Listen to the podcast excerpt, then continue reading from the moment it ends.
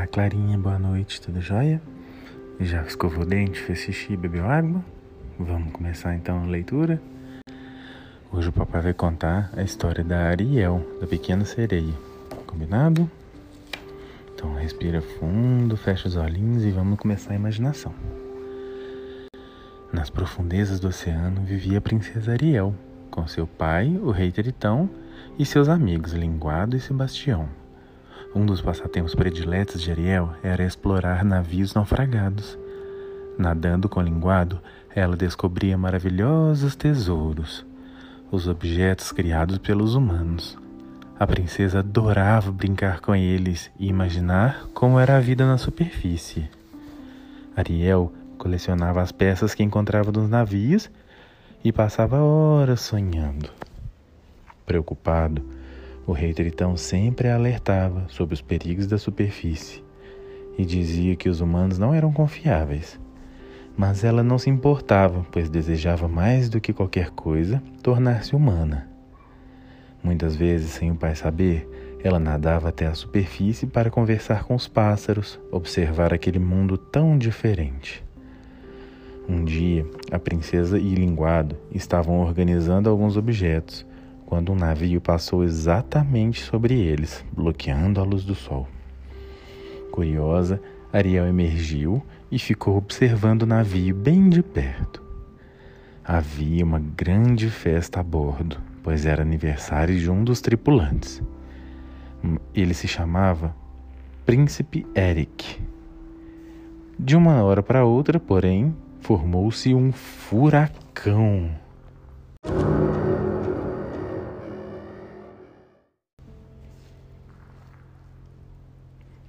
Da violenta tempestade, o barco sacudia e ameaçava virar, enquanto as ondas o levavam contra o rochedo. Tentando controlar a embarcação e salvar os tripulantes, o príncipe Eric caiu no mar. Ariel submergiu depressa para resgatá-lo. Nadou entre as ondas mais fortes e conseguiu arrastar o rapaz até a praia. Feliz em saber que ele estava a salvo, a jovem começou a cantar, com a voz mais doce e bela que já se ouviu.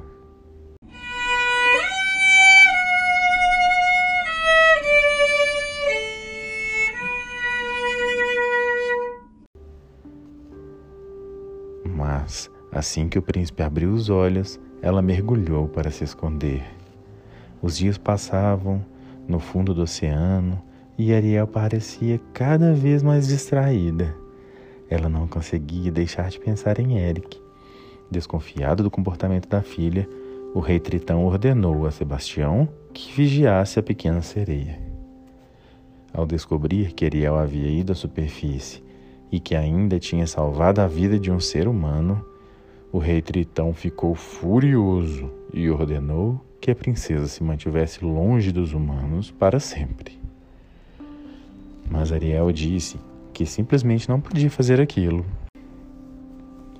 Se não há jeito de me obedecer, então que seja, disse o rei, enquanto destruía com seu poderoso tridente todos os tesouros da coleção de Ariel. A pequena sereia saiu chorando muito triste. Ariel queria ficar sozinho, mas encontrou as duas enguias da Úrsula, a bruxa do mar, que andava espionando a menina. Procure Úrsula, ela pode ajudá-la, disseram as enguias. A bruxa propôs um acordo: transformaria a princesa em humana por três dias mas em troca ficaria com a voz dela. Depois, Ariel poderia permanecer humana para sempre, desde que o príncipe Eric a beijasse antes do pôr do sol do terceiro dia. Se isso não acontecesse, Ariel ficaria à mercê de Úrsula. A princesa ficou com medo, mas acabou aceitando o acordo. No dia seguinte, ao despertar, estavam na praia, com pernas no lugar de cauda. A bruxa havia cumprido a promessa e a transformado em uma garota de verdade. Os amigos desaprovavam o que a princesa estava fazendo, mas mesmo assim resolveram ajudá-la e encontrar o príncipe, que estava próximo à praia, passeando com seu cachorro. Acho que conheço você de algum lugar, disse Eric ao ver a garota. A princesa Ariel queria muito conversar com Eric, mas Úrsula tinha ficado com a sua linda voz. Por meio de gestos, ela demonstrou que não era capaz de falar e logo percebeu que ainda não tinha muita prática para andar sobre suas novas pernas. Atencioso, o príncipe pegou-a pelo braço e a levou até o seu palácio, onde os criados a ajudaram a vestir um lindo vestido. Ariel sentia-se a humana mais feliz do mundo. No dia seguinte, Eric e Ariel se divertiram muito. Passearam pelo campo, dançaram, riram juntos, e mesmo que Ariel não pudesse falar, o príncipe parecia compreender seus sentimentos e parecia saber exatamente o que ela estava pensando. Era impossível não perceber que Eric e Ariel adoravam estar um do lado do outro. Um lindo casal passeava de bote em um pequeno lago ao entardecer, quando Eric parou entre uns, alguns galhos de árvore sob uma cortina de folhas. Ao redor, os amigos de Ariel torciam por um beijo, mas bem na hora em que o príncipe se aproximou de Ariel para beijá-la, Tibum!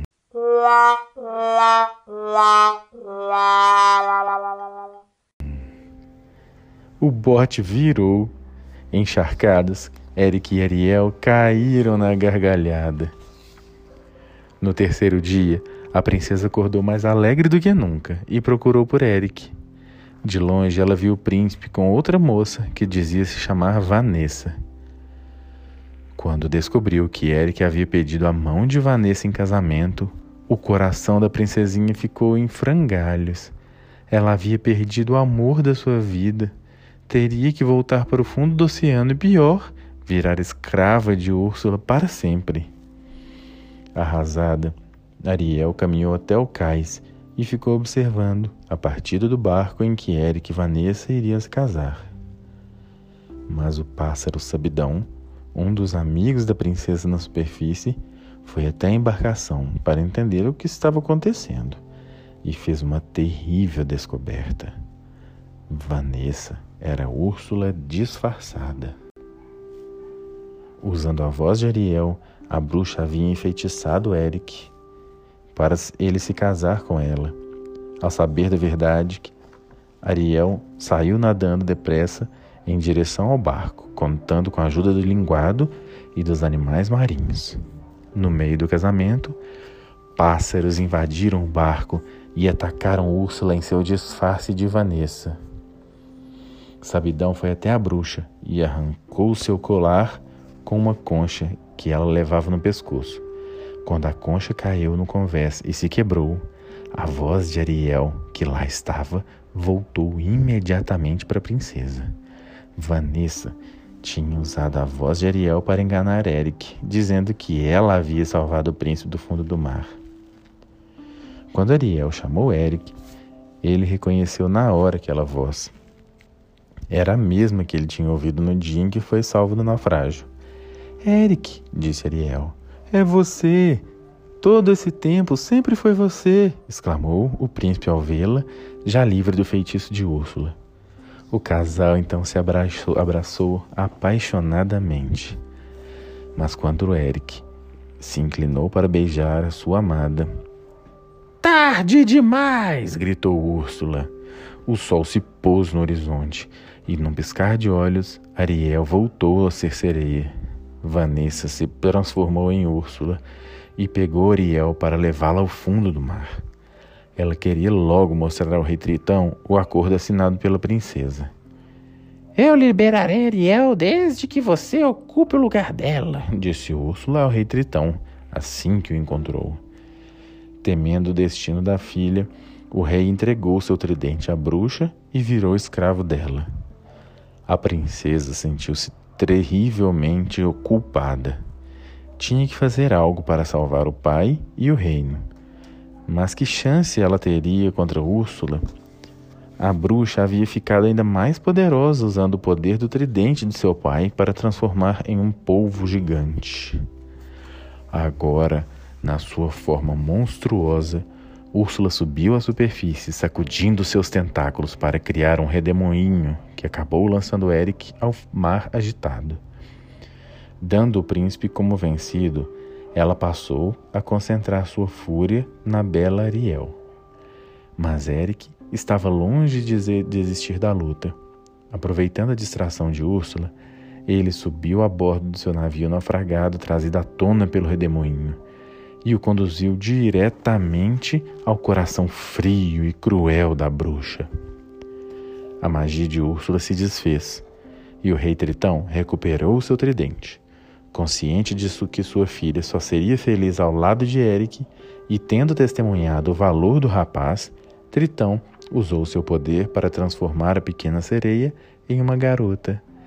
Dessa forma, Ariel se tornaria para todo sempre a amada princesa de Eric, assim no mar como na terra. E fim, firirim, fim, fim, fim. Clarinha, agora dorme bem. Papai te ama muito, viu? Tô doidinho pra gente ficar juntinho de novo, tá bom? Boa noite, dorme bem, te amo.